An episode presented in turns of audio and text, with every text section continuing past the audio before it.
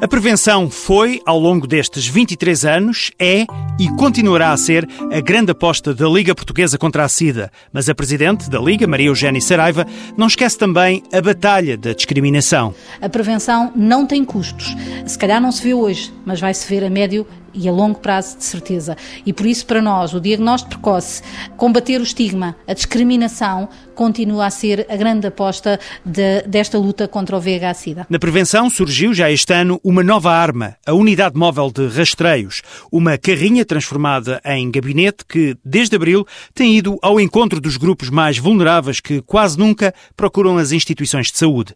Na unidade faz-se o diagnóstico precoce do VIH, mas também das IST, as infecções sexualmente transmissíveis que potenciam a transmissão do vírus da SIDA. Há aqui uma porta de abertura para o vírus e, e nesse sentido a Liga Portuguesa contra a SIDA pretendeu ter esta mais-valia que foi realmente um, abrir não só o rastreio ao VH, mas a todas as outras ISTs. Saúde mais perto é o slogan desta carrinha que tem andado por Lisboa, em zonas como a Moraria, Anjos, Arroios, Artilharia e Marquês de Pombal. Maria Eugénia Saraiva anuncia que os resultados desta primeira ronda, entre abril e setembro, mostram mais de 500 atendimentos e nas 340 pessoas que fizeram o teste rápido para despiste do VIH, 17 foram reativas. É uma percentagem de 5%. Foi possível intervir junto de populações uh, específicas, consideradas mais vulneráveis. É, é, importante aqui referir como é que os 5% surgem. Surgem porque foram uh, utentes rastreados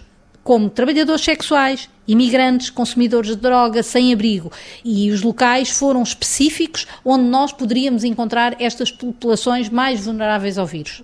Um, ficámos uh, surpreendidos, sobretudo, porque pessoas que diziam que nunca tinham sido rastreadas, que nunca tinham uh, ouvido falar de locais onde pudessem ir mais facilmente sem serem reconhecidos.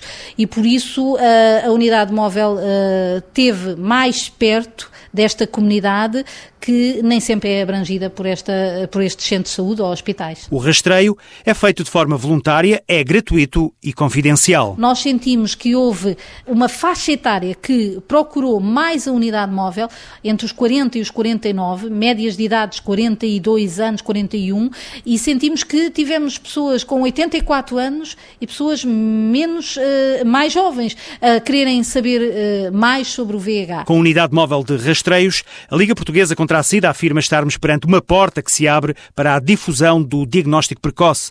Até agora, o projeto tem funcionado com voluntários, médico, enfermeiro, assistente social e psicólogo, mas a Liga precisa de outros apoios para dar mais caminho à iniciativa. Esta unidade móvel de rastreios leva a saúde mais perto e é fundamental investir-se nela, porque se em 552 atendimentos 340 uh, mostraram 5% de testes reativos, então com uh, apoios, mecenas, uh, poderemos chegar a muitos mais. A proximidade é um fator que contribui para o despiste da doença.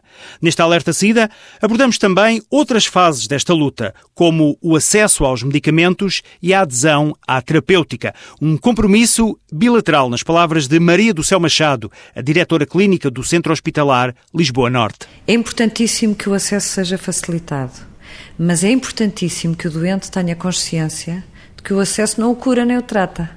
Que para além do acesso ele tem que cumprir o esquema que lhe foi atribuído. Há um exemplo que confirma esta afirmação. Há países, como a Austrália e Nova Zelândia, que para eh, a medicação inovadora, a medicação que tem um custo elevado, obriga os doentes a fazerem um compromisso escrito de cumprimento terapêutico. E dizem-lhes se nós chegarmos à conclusão, e é fácil chegar à conclusão que nós estão a tomar a terapêutica através de análises.